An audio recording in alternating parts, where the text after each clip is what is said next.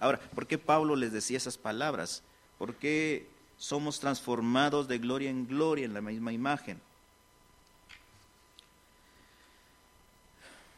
Así que ahí nos quedamos y aquí es donde continuamos con este con esta enseñanza. Pablo empieza pues su carta diciéndoles a los, a los corintios que la exaltación de estos líderes que habían llegado era una traición al Señor Jesús. Le muestra a los corintios que su sistema de valores estaba totalmente trastornado, totalmente trastocado, porque estaban eh, poniendo la mirada, estaban poniendo el énfasis de, los, de sus valores en lo que no era.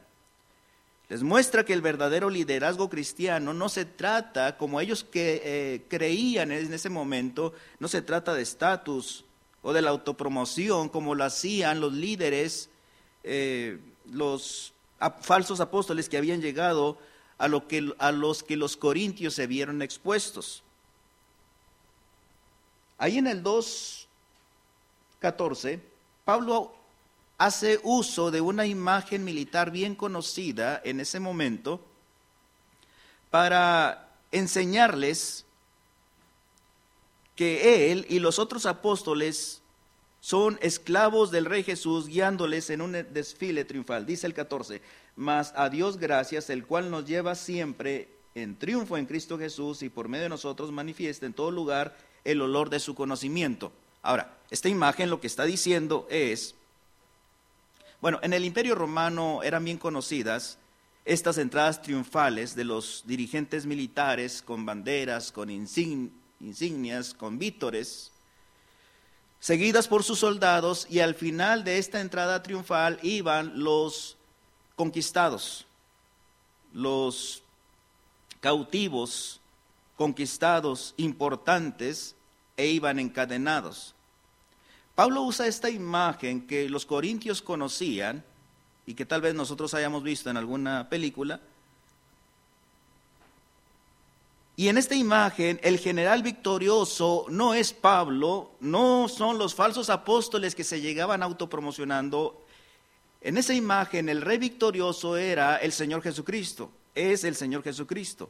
El trabajo de Pablo pues les dice a los corintios, mi trabajo, el trabajo de estos falsos apóstoles, de estas personas que les están enseñando, no es ser impresionantes. Nuestro trabajo, nuestra labor es apuntar a aquella persona que sí lo es. Nosotros solamente somos esclavos cautivos, somos los que vamos encadenados en esta imagen que les presento. Y el que va eh, victorioso, el que va adelante es nuestro Señor Jesucristo. Por lo tanto, nuestra labor, nuestro trabajo es apuntar a aquel que sí es importante. Los corintios en el capítulo 3 les habían pedido a Pablo cartas de recomendación para comprobar su autoridad y sus credenciales. Le habían dicho, bueno, ¿tú qué demuestras? ¿Cómo, cómo te identificas? A ver qué, cuál es tu currículum. Pero Pablo les contesta que ellos mismos son la prueba de su liderazgo y de su labor. Humanamente hablando, la iglesia en Corinto ni siquiera hubiera existido sin el apóstol Pablo. Cita dos pasajes del Antiguo Testamento, Jeremías 31, 33 y Ezequiel 36, 26 y 27, para decirles ahí. Dice el 31, 33. Pero esto es el pacto que haré con la casa de Israel después de aquellos días, dice Jehová Daré mi ley en su mente y la escribiré en su corazón y yo seré a ellos por Dios y ellos me serán por pueblo. Luego cita también Ezequiel 36, 26. Y pondré dentro de ellos mi espíritu y haré que andéis en mis estatutos y guardáis mis preceptos y los pongáis por obra. y pondré dentro de vosotros mi espíritu y haré que andéis en mis estatutos y guardéis mis preceptos y los, pongáis por obra. Dice el 27. En estas citas, cita estos pasajes para decirles que a diferencia de los falsos apóstoles que no tenían una carta de recomendación firmada por Cristo, ellos, los corintios, son la carta de recomendación firmada por Cristo, como, por Cristo, como les, lo dice el 3.3, siendo manifiesto que sois carta de Cristo expedida por nosotros, escrita no con tinta, sino con el Espíritu del Dios vivo, no en tablas de piedra, sino en tablas de carne del corazón.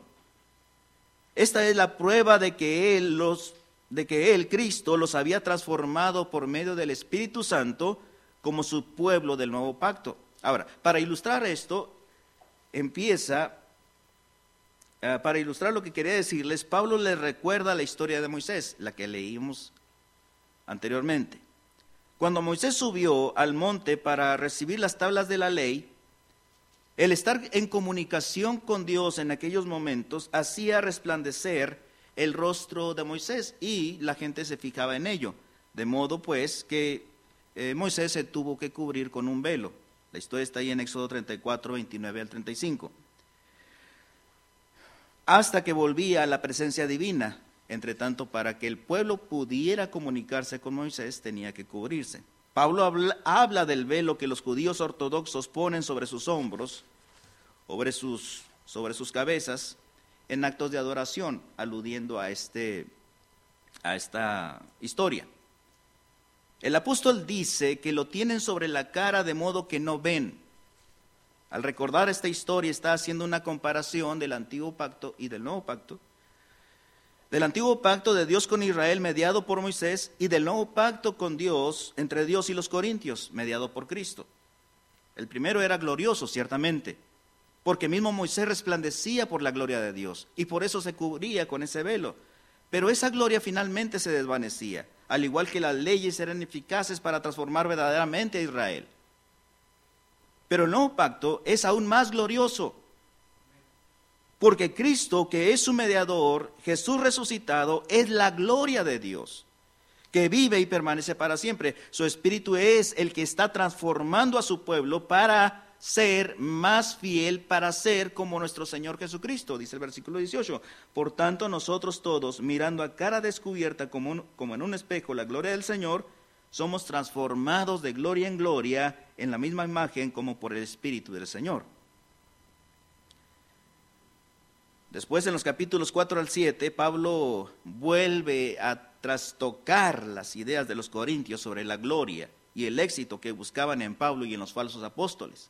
Básicamente el problema era que miraban a Pablo que batallaba para comunicarse, que no era muy elocuente, que batallaba económicamente, que tenía tantas carencias, ni siquiera un hogar fijo tenía, y lo, lo comparaban con los grandes apóstoles, con los falsos apóstoles, que llegaban con, pues bien vestidos tal vez, que eran grandes eh, elocuentes, que hablaban con elocuencia, pues decían, eh, pues empezaban a ver a los que sí tenían, a los que sí hablaban correctamente. Entonces Pablo en los capítulos 4 al 7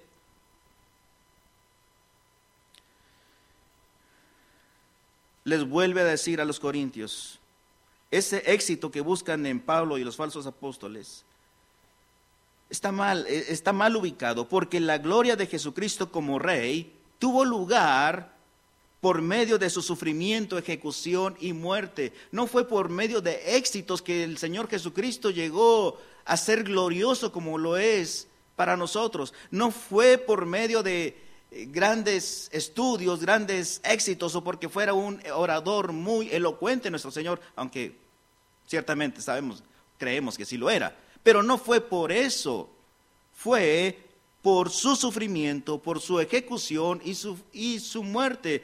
Esto es lo que es la paradoja de la cruz, que es por medio de la humillación que va a llegar a ser glorioso nuestro Señor.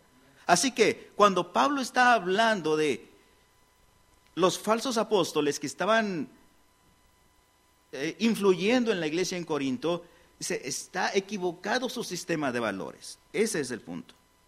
La meta de Pablo es que su vida y su ministerio imiten la cruz de Cristo, imiten al Señor Jesucristo, como lo dice el 4.10. Llevando en el cuerpo siempre por todas partes la muerte de Jesús, para que también la vida de Jesús se manifieste en nuestros cuerpos. Más adelante también en el 5.5. Mas el que nos hizo para esto mismo es Dios, que nos ha dado las arras del Espíritu.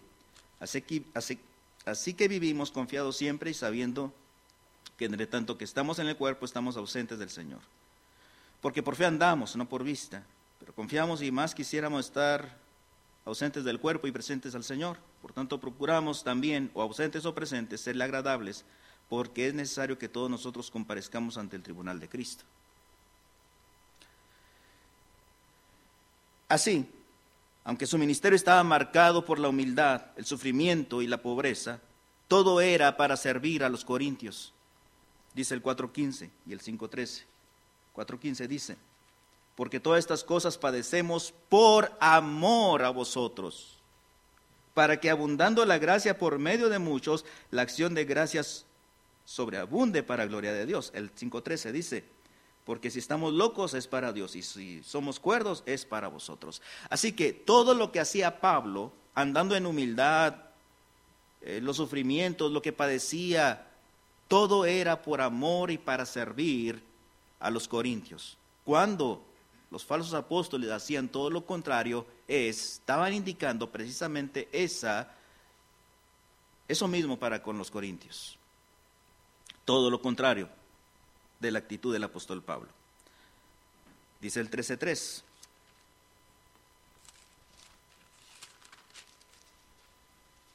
Pues buscáis una prueba de que habla Cristo en mí, el cual no es débil para, vosotros, para con vosotros, sino que es poderoso en vosotros porque aunque fue crucificado en debilidad, vive por el poder de Dios, pues también nosotros somos débiles en Él, pero viviremos con Él por el poder de Dios para con vosotros.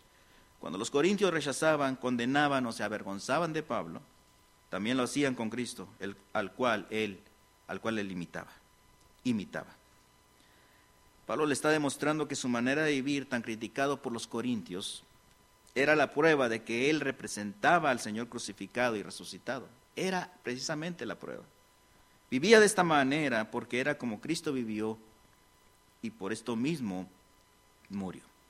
En la segunda parte, eh, en la estructura de Corintios, los capítulos 8 y 9, en la segunda sección de la carta, parece cambiar, cambiar el tema, pero lo que sucede es que Pablo aprovecha la la promesa de la generosidad olvidada de los corintios lo que habían olvidado para reafirmar lo que les ha estado diciendo.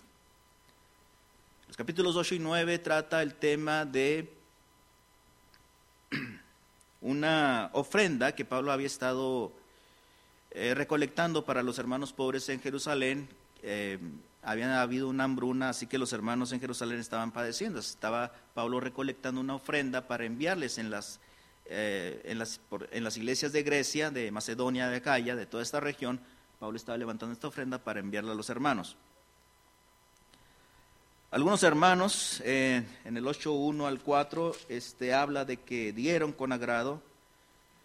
Dice que los hermanos en Macedonia, que se ha dado a las iglesias de Macedonia, dice el 2 que, 8.2 que en, en grande prueba de tribulación, la abundancia de su gozo y su profunda pobreza abundaron en riquezas de, de su generosidad.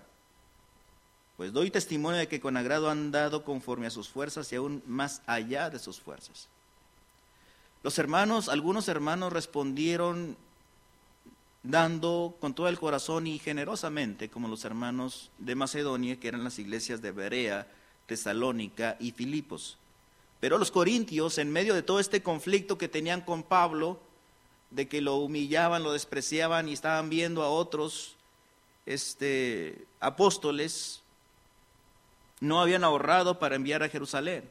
Y para Pablo no se trata solo de dinero, sino que es una muestra de que los corintios no han sido transformados, como hemos estado hablando, por el Evangelio de Jesús, que es en esencia una historia de generosidad, dice el 8.9, porque ya conocéis la gracia de nuestro Señor Jesucristo, que por amor a vosotros se hizo pobre, siendo rico, para que vosotros con su pobreza fueseis enriquecidos. Lo que hace Pablo es contarles el Evangelio con metáforas financieras. Jesús entregó su honor y riqueza y se humilló para morir como un esclavo pobre, para morir en su pobreza, para que nosotros, siendo pobres por el pecado y la muerte, fuésemos enriquecidos a través de la riqueza de la gracia de Dios. Es lo que está Pablo comunicándoles en los capítulos 8 y 9. Ser cristiano es dejar que esta historia nos transforme. Es parte de la transformación que el cristiano debe de ir avanzando, la transformación que Cristo quiere obrar en nosotros hasta llegar a ser como Él, que debe ser nuestra meta. Y en los capítulos 10 al 13, al final, en la tercera sección de la carta, Pablo trata el tema de los grandes apóstoles, aquellos que llegaron autopromocionándose. Ahí está en la tercera parte, capítulos 10 al 13. Llegaron autopromocionándose a Corinto diciendo que Pablo era un líder pobre y sin éxito, diciendo, mira nosotros, nosotros no somos tan pobres, no somos pobres, y nosotros hablamos, no hemos tenido éxito en nuestro ministerio, y mira, nosotros estamos, este, hablamos correctamente y nosotros esto. Llegaron autopromocionándose. Entonces Pablo los confronta en los capítulos 10 al 13 y con riesgo de sonar como si se autopromocionara, Pablo les dice que si quieren comparar credenciales, él podría superarlos a todos fácilmente. Él es hebreo, es israelita, es ministro de Cristo igual que ellos. Era fariseo en cuanto a la ley. Y si se trata de conocimiento de Jesús, él incluso ha ido más lejos y ha tenido, eh, ha visto al Jesús resucitado y ha tenido visiones del trono celestial ahí en 2 de Corintios 12. Pero sobre todo, Él ha dedicado su vida a la causa de Jesús, sacrificando comodidades y estabilidad, y nunca les ha pedido dinero a los corintios. A diferencia de los grandes apóstoles que cobraban mucho, Pablo trabajaba para su propio sustento. Pablo se niega a presumir de esto porque entiende que estas cosas no son realmente algo importante para el cristiano, por el contrario, su gloria, la gloria de Pablo, eran sus debilidades. Porque es en esas debilidades, como cantamos ahorita, que él descubre el amor y la misericordia de Jesús. Su gracia le era suficiente a Pablo. La gracia de Cristo le era suficiente y su, y su poder se perfeccionaba en la debilidad. Esta era la gloria de, de Pablo. Y me ha dicho, bástate mi gracia, porque mi poder se perfecciona en la debilidad. Por tanto, decía Pablo, de buena gana me gloriaré, más bien en mis debilidades. Esa era mi gloria, mis debilidades, no mis éxitos, no mis triunfos, no mis eh, elocuencia, no mis riquezas, sino mis debilidades para que repose sobre mí el poder de Cristo. Eso era el derecho de la segunda carta a los Corintios. Pablo concluye su carta con un exhorto a examinarse a sí mismos en el 13.5. Examinaos a vosotros mismos si estáis en la fe, probaos a vosotros mismos. Pruébense, dice Pablo, pruébense, examínense, a ver si están en la fe, a ver eh, si ese sistema de valores tan perverso que tienen realmente es de un cristiano. El desprecio hacia Pablo, su manera de vivir de los corintios, su olvido de la generosidad y su admiración por los grandes apóstoles muestra que en esencia ellos no entienden quién es Jesús, porque no están viviendo como seguidores transformados de Jesús. Así que hermanos, nosotros valoramos nuestro éxito, educación y riqueza, ciertamente, humanamente hablando, lo hacemos. Pero Dios no ve esas cosas. Dios valora la humildad y la debilidad, porque su amor y poder se dieron a conocer a través del sufrimiento, la muerte y la resurrección del Señor Jesús. Era lo que hacía Pablo, siguiendo el ejemplo de Jesús. Se gloría en sus debilidades y no en los valores que los corintios estimaban tanto, porque seguía el ejemplo de nuestro Señor Jesús. Como hemos visto, pues, la iglesia en Corinto no había sido transformada completamente para ser los cristianos que deberían ser, por los cuales murió Cristo, siendo que venían de un ambiente completamente invadido por la idolatría, por la inmoralidad, por la mundanalidad, aún estaban influidos por este pensamiento humanista que el valor de una persona está relacionado por su éxito y sus logros, por su riqueza y su prosperidad, por su presencia y su elocuencia, yo espero que no estemos como la iglesia en Corinto. Yo espero. Pero el hecho que Pablo hubiera sido menospreciado, humillado y hasta difamado era simplemente la muestra que los corintios seguían poniendo su mirada en las cosas que se ven y no en las que no se ven, como dice el 4.18. No mirando nosotros las cosas que se ven, sino las que no se ven. Pues las cosas que se ven son temporales, pero las que no se ven son eternas. Los corintios seguían poniendo su mirada en las cosas que se ven, en las cosas temporales. Su desprecio por Pablo, su forma de vivir, el olvidarse de la generosidad y la admiración por los falsos apóstoles eran el resultado y la evidencia de que no han sido transformados, transformados de gloria en gloria por el Espíritu del Señor, como es nuestro texto inicial, el 3.18. Todo esto sin duda alguna lo vamos a encontrar en muchas iglesias o en algunas iglesias en algún momento de nuestras vidas en nuestro andar con Cristo. Por último, ¿qué hizo Pablo para corregir esta actitud incorrecta en los corintios? ¿Qué hizo Pablo para instruirles, para retomar el camino y la actitud correcta? ¿Qué hizo Pablo para guiar a la iglesia en Corinto a ser, a ser transformados a aquello que Cristo quiere que sean transformados? ¿Qué hizo el apóstol Pablo? ¿Cómo enfrentó estas situaciones adversas? ¿Qué les dice a través de toda la carta para llevar a la iglesia a ser transformada? ¿Qué hizo Pablo? Yo encuentro cinco puntos que vamos a ver rápidamente. Cinco puntos que hizo Pablo, que trató Pablo, que enseñó Pablo y que les enseñó a través de toda la carta para ser transformados. Tomemos nota en nuestro corazón y en nuestra mente y apliquemos lo que tengamos que aplicar en esta hora. Número uno, Pablo les enseña acerca de Dios, de su carácter, de sus perfecciones y de, su obra. Yo sé que aquí hay un gran énfasis en, eh, aquí el hermano, aquí la iglesia, un gran énfasis en aprender de Dios, de su obra, de sus perfecciones, de su carácter, de su nombre. Es lo que hizo Pablo y es lo que nosotros hemos tratado también de hacer en la misión. Enseñar un gran énfasis, un gran énfasis, aprende de Dios, conoce a Dios, conoce más de Dios, sé como Él, aprende de Él, confía en Él. Y es lo que hizo Pablo con la carta a los Corintios, o en la iglesia de los Corintios. Dice, el, por ejemplo, el 1, 1, 3 y 4.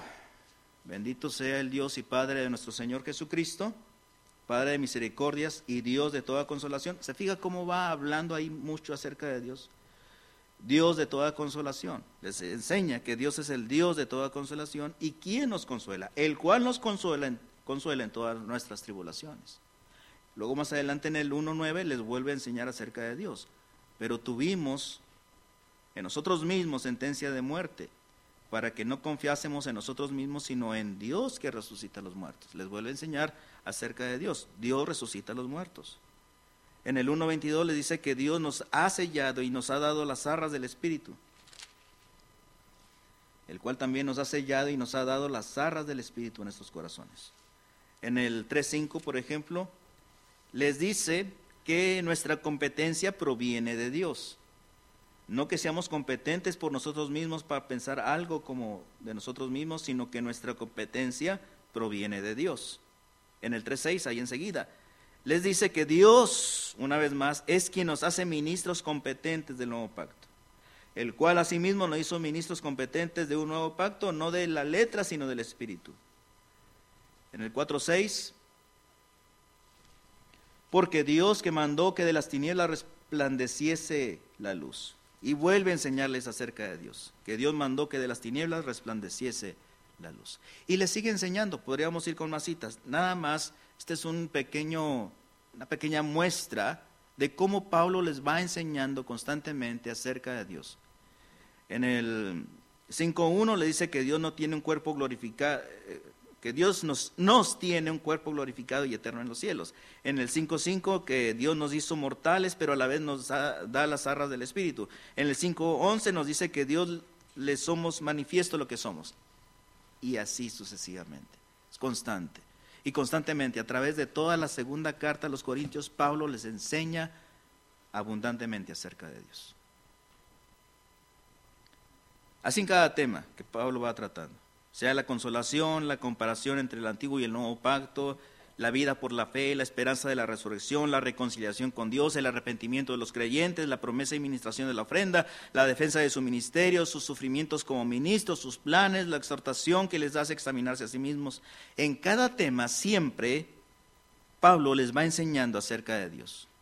Lo primero pues, para que la iglesia sea transformada, es que tenga un conocimiento sólido y eficaz de Dios. En segundo lugar, Pablo les enseña acerca de Cristo, de su obra, de su amor sacrificial, de su sufrimiento, de su ejemplo, de su muerte, de su resurrección. Vamos a ver unos cuantos ejemplos también, nada más. En el 1.5, por ejemplo, le dice que Cristo, eh, bueno, que la consolación es de Cristo. Dice, porque de la manera que abundáis en nosotros las aflicciones de Cristo, así abunda también por el mismo Cristo nuestra consolación. En el 4.4 les dice, que la gloria, acerca de la gloria de Cristo. Dice, en los cuales el Dios de este siglo cegó el entendimiento de los incrédulos para que no le resplandezca la luz de la gloria de Cristo, el cual es la imagen de Dios. En el 5.10 les habla acerca de el tribunal de Cristo, porque es necesario que todos nosotros comparezcamos ante el tribunal de Cristo. Una vez más, Pablo les va enseñando acerca de Cristo, acerca de Cristo. Así como les enseñó acerca de Dios, les va enseñando acerca de Cristo. En el 5.14 les habla del amor de Cristo, porque el amor de Cristo nos constriñe. En el 5.17, de modo que si alguno está en Cristo, nueva criatura es. Las cosas viejas pasaron y aquí todas son hechas nuevas. Nos dice, nos habla, nos, les enseña a los corintios que es estar en Cristo. 5.20. Así que somos embajadores en nombre de Cristo, como si Dios rogase por medio de nosotros. Os rogamos en nombre de Cristo, reconciliaos con Dios. Les enseña acerca de Dios, les enseña acerca de Cristo. En tercer lugar, se pone él mismo como ejemplo. La segunda epístola a Corintios es la carta donde conocemos más de la vida personal de Pablo. Conocemos más de sus sufrimientos, de sus experiencias que en ninguna otra parte. Conocemos más de su carácter, de su carga por las iglesias.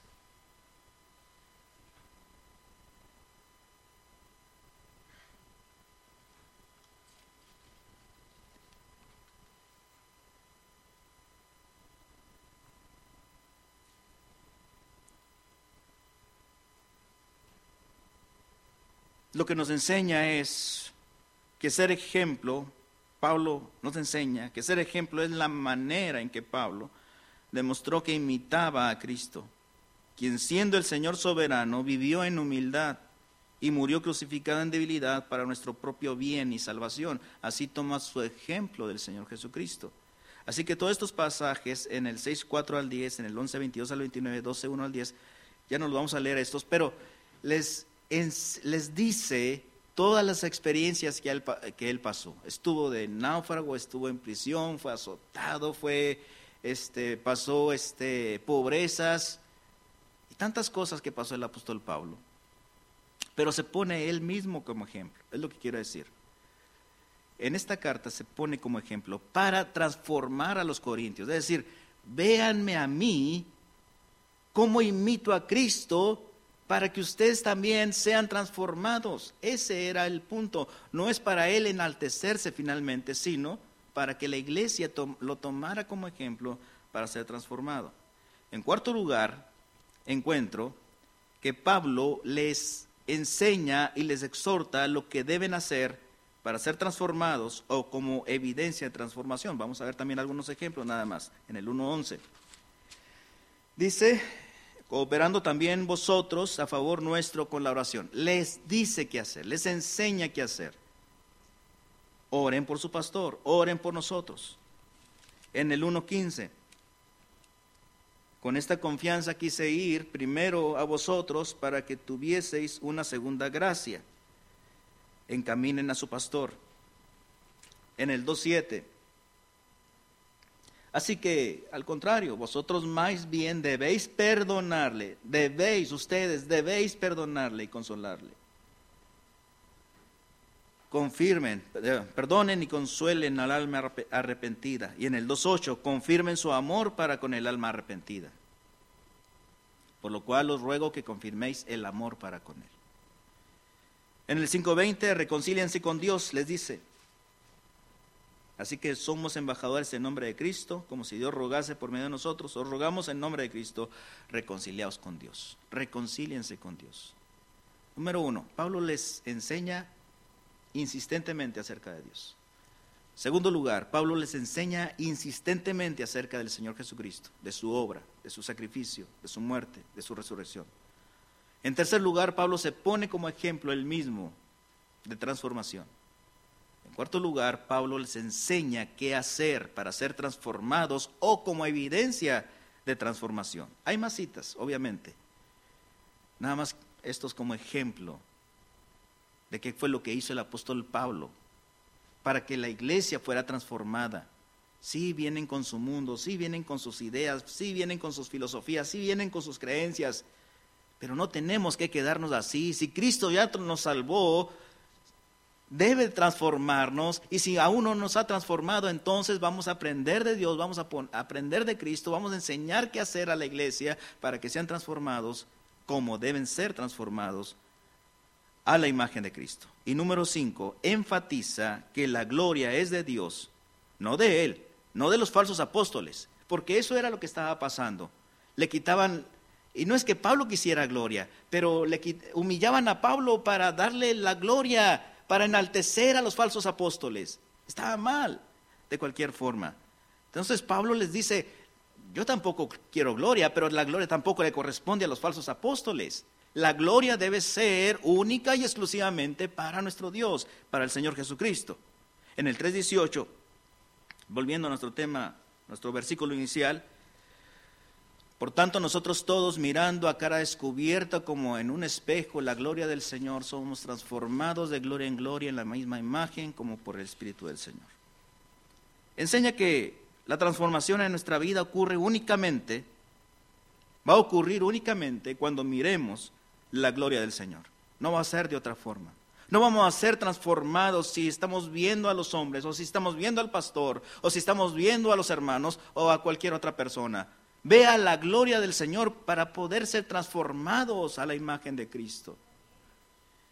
Segundo lugar, ahí mismo les dice Pablo, o aclara que cada creyente tiene la necesidad de mirar la gloria del Señor para ser transformado. Dice, nosotros todos por tanto, nosotros todos, mirando la gloria del Señor, mirando la, a cara descubierta como un espejo la gloria del Señor, existe la necesidad de que todos miremos, de que todos, todos, cada creyente, tengamos esta actitud.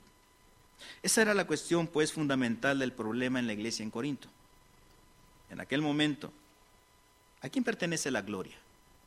Le dice Pablo a los corintios. ¿A quién pertenece la gloria? ¿En qué puede gloriarse el hombre y hasta qué punto? Al despreciar pues a Pablo y enaltecer a los falsos apóstoles, apóstoles, se dejaba de dar la gloria a Dios para ponerla en los hombres. Tal vez usted, es comentario nada más aparte, tal vez usted admire a alguna persona, ya sea del ámbito artístico, político, eh, deportivo, o religioso, yo no sé. Imagínese esto, llevarlo al extremo, era lo que estaba haciendo la iglesia en Corinto. Admiraban tanto, ah, los grandes apóstoles, ah, mira qué bonito habla, ah, mira cómo se viste bien, ah, mira cómo esto, mira cómo tiene las cosas. Y despreciaban a Pablo. No es que Pablo tuviera gloria, no es que aquellos, no, la gloria debería ser para Cristo, para Dios, nada más. Los mismos falsos apóstoles buscaban su propia gloria en la carne, no la de Dios, dice el 11.18. Porque dice, puesto que muchos se glorían según la carne, también yo me gloriaré. Y aquí es donde les empieza, los empieza a confrontar. ¿Qué es esto? Los falsos apóstoles estaban gloriando en sus éxitos, en sus riquezas en su elocuencia. Pablo deja en claro en qué consiste su gloria en el 1.12 dice que porque nuestra gloria es esta, el testimonio de nuestra conciencia, que con sencillez y sinceridad de Dios, no con sabiduría humana, sino con la gracia de Dios, nos hemos conducido en el mundo y mucho más con vosotros. Dice, esta, nuestra gloria es esta. No es la riqueza, no es la elocuencia, no es la presencia, es conducirnos como Cristo quiere que nos conduzcamos en este mundo.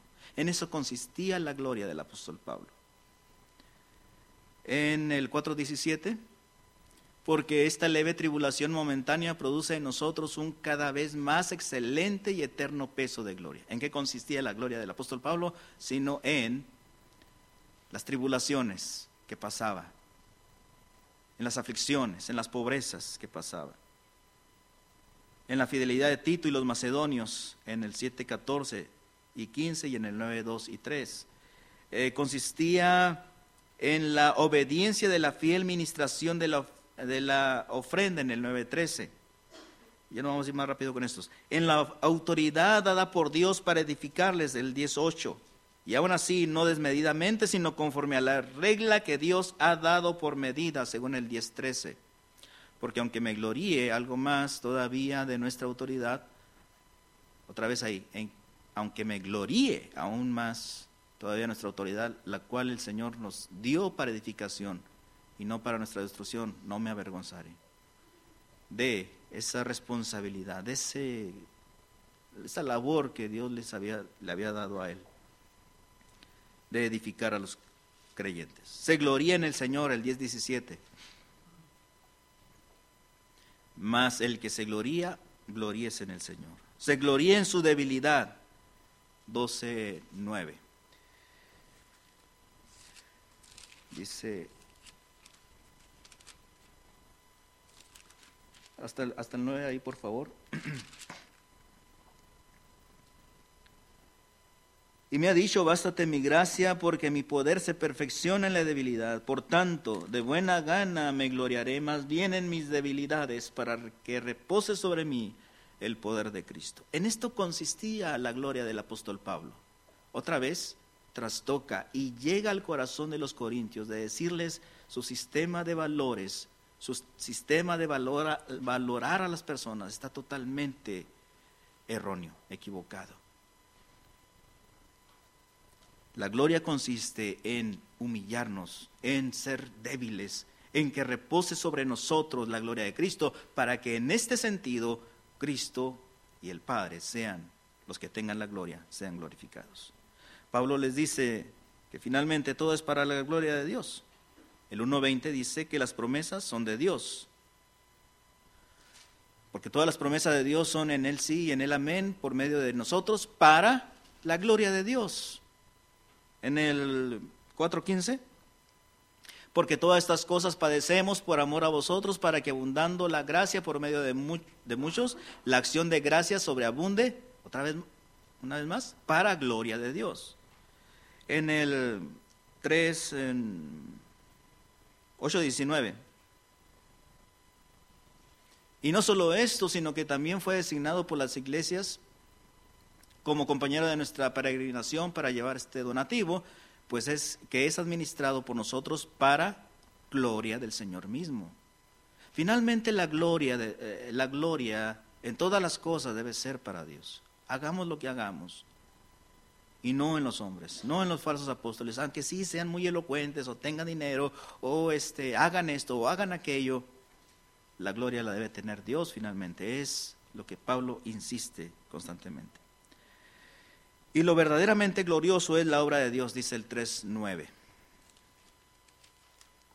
Porque si el ministerio de condenación fue con gloria, mucho más abundará en gloria el ministerio de justificación el 11, allí mismo, porque si lo que eh, perece tuvo gloria, mucho más glorioso será lo que permanece.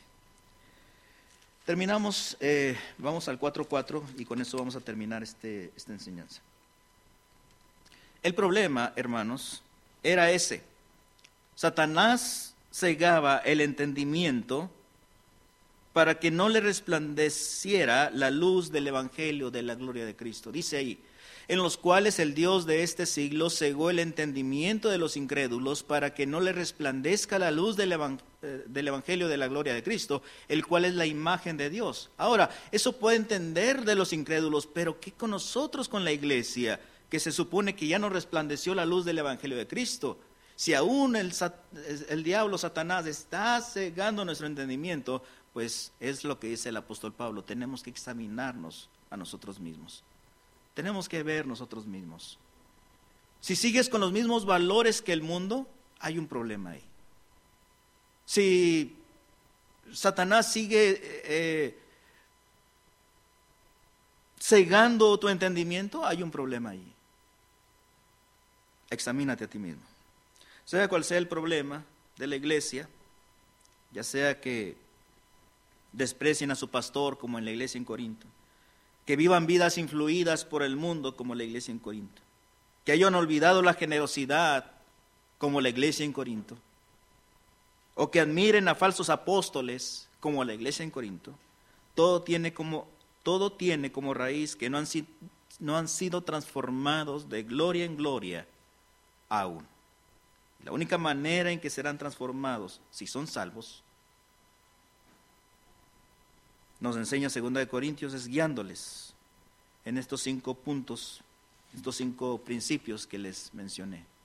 Enseñando acerca de Dios, enseñando acerca de Cristo, siendo nosotros mismos de ejemplo, enseñándoles qué deben hacer y guiándolos siempre, sobre todas las cosas, a que la gloria, la gloria es de Dios solamente. Oremos, por favor.